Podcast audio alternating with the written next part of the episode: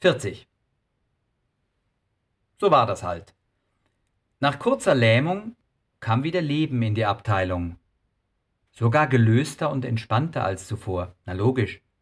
Ein Aufsteiger war ausgebremst worden, die anderen konnten sich wieder Hoffnung machen. Duncans Verwarnung stand im Raum und wurde nie zurückgenommen. Dreck wegputzen hatte er ja schon früher gemacht. Sie legten ihm was rein und holten es zum vereinbarten Termin wieder ab. Es erkundigte sich auch niemand. Wer auch? Messmer war wohl noch sauer wegen des Artikels im Market Magazine. Er musste ihn diesbezüglich einfach ansprechen. Er hätte das Loblied vielleicht gar nie gesehen, wenn nicht der Gitarrist seiner neuen Provinzband damit im Proberaum aufgekreuzt wäre und ihn aufs Korn nahm. Du hast doch immer damit angegeben, dass du das gemacht hast. Hier steht aber. Scary ließ sich nicht blicken, sondern wartete, bis sich die für ihn nicht ungünstigen Wogen glätteten. Er wolle zu seinem Problem mit Duncan keine Stellung nehmen, sagte er nur kurz. Und dann kam die Scheiße mit dem Ad-Rating. Das heißt, sie kam nicht, sie hatte sich eingeschlichen, wie für Webgeschwüre so üblich. Der Quatsch war schon munter am Laufen und sowieso völlig banal. Die Adweek stellte neue Kampagnen nicht nur in ihrer gedruckten Ausgabe, sondern laufend auf ihrer Webseite vor. Damals waren noch nicht so viele braune und sonstige Soßen den Bach runtergeflossen. Man glaubte noch an das freie Internet, hihi. Deshalb gab es unter jeder neuen Arbeit ein Feld, in das man ohne Login seinen Hass ablassen und mit einem Mausklick sofort veröffentlichen konnte. Sonst hätte der arme Webmaster ja alles auswerten müssen, undenkbar. Logisch, dass man die Erzeugnisse von Kollegen, die man nicht mochte, nach Kräften runterzog. Einen Schwachpunkt findet man immer. Zum Beispiel, das gab's schon mal. Oder hä, das versteht man nicht. Umgehend hatte man die Macher an der Backe und musste mit ihrer Replik leben.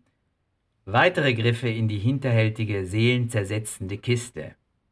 Dröge folgten sich die meist langweiligen Würfe von Dünnbrettklitschen aller Art, und er wäre beinahe wieder ausgestiegen, als eines Tages Konsument auf den Plan trat.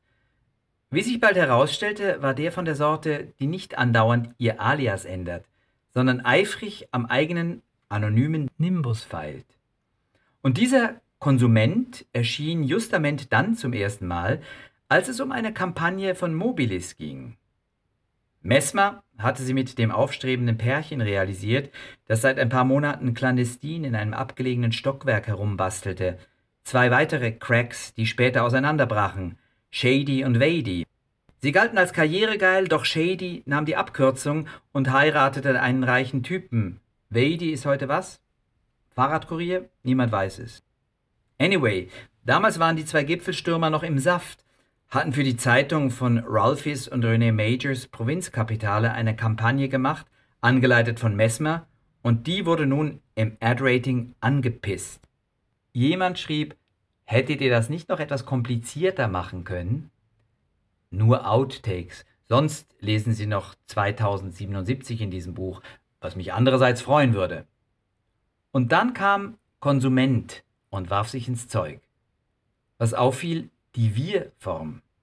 Klar hätten wir können, ist jetzt nicht so, dafür augenfällig und klar und einleuchtend. Und die Botschaft kommt an, und mehr wollen wir nicht. Noch Fragen? Auffälliges Staccato. Wenn man über Jahre den Stil von Vorgesetzten studiert, wird er einem vertraut. Dead Chicken hatte damals bei MSGP-NDKO die Aufgabe bekommen, Beiträge zur Eigenwerbung zu texten und Stunden damit verbracht, sich die Chose anzueignen. Zu Kürzessätzen verhackstückte Normalsprache, was dem Gesagten einen besonderen Schmiss verleiht. Er gab sich riesige Mühe. Maureen rollte schon mit den Augen. Doch er wusste, wer die Referenzbeispiele auf seinem Tisch verfasst hatte. A. P. Messmer höchstpersönlich. Ihm war nun, als erkenne er diesen Stil hier wieder. Und der Zusammenhang sprach ja auch dafür. Konsument wehrte sich in fünf längeren Textblöcken gegen die Angriffe auf das Konzept, dessen Inhalt ich leider vergessen habe, woran nicht ich schuld bin. Jetzt war Konsument dabei, hatte einen Narren gefressen. unterließ keinen Tag mehr seine meist umfangreichen Exkurse. Falls Konsument wirklich Messmer war, ist das nur zu denkbar. Wir wissen ja seit Dan A.K., ein CD, besonders ein Ober-CD, hat viel bezahlte Freizeit und muss nur sporadisch präsent sein, wenn ihm Ansätze und Umsetzungen vorgelegt werden. Konsument zog kräftig vom Leder. Er ließ nur wenig gelten. Mit seinem Staccato schlug er alles in Stücke, was nicht im LAC eine Rolle spielte. Nein, selbst Ackerman, Raw und Jordan knüpfte er sich vor. Mehrmals. Green and Faint, die neu eine lokale Filiale hatten, wurden verschont.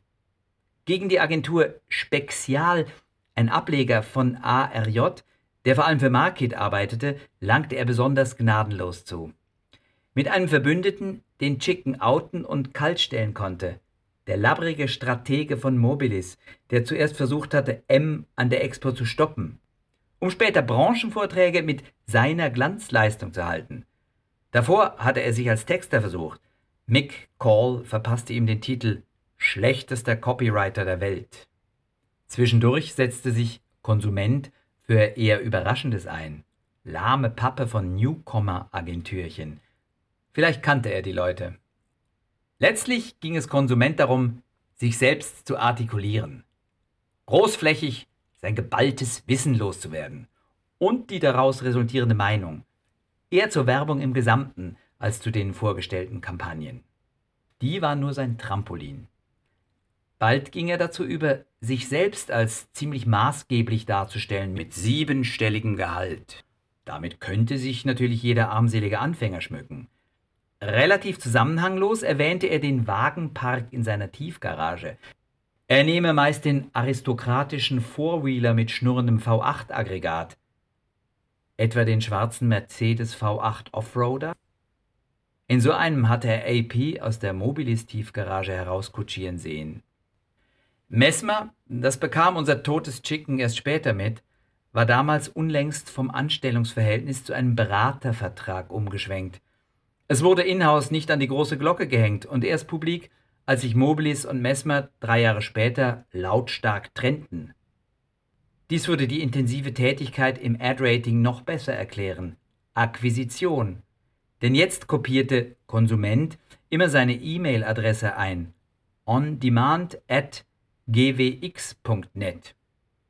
Offenbar glaubte er, mit seinen imposanten Trompetentönen Kunden anzulocken. Ein schweres Geschäft, denn der Arme war ziemlich teuer. Also jedenfalls Messmer. Irgendwann ging es ums Rauchen. Wie wir wissen, ein Synonym für den Verdächtigen. Da warf er sich ins Zeug. Sogar lustig. Männer, aus denen kein Rauch kommt, brennen nicht. Ein Mann muss tun, was ein Mann tun muss, um ein Mann zu sein. Dann bleibt der Vulkan am Lodern. Gut, meist weiß man nicht, was jetzt getan werden müsste. Spielt auch keine Rolle, solange man weiß, man täte es, wüsste man nur, was es sein könnte. Na ja, lustig. Letztlich auch ein Beispiel, wie Konsument unterreflektiert vor sich hin schwadronierte. Man sah ihn fast vor sich, den Post selbstverliebt ins Netz rauspustend.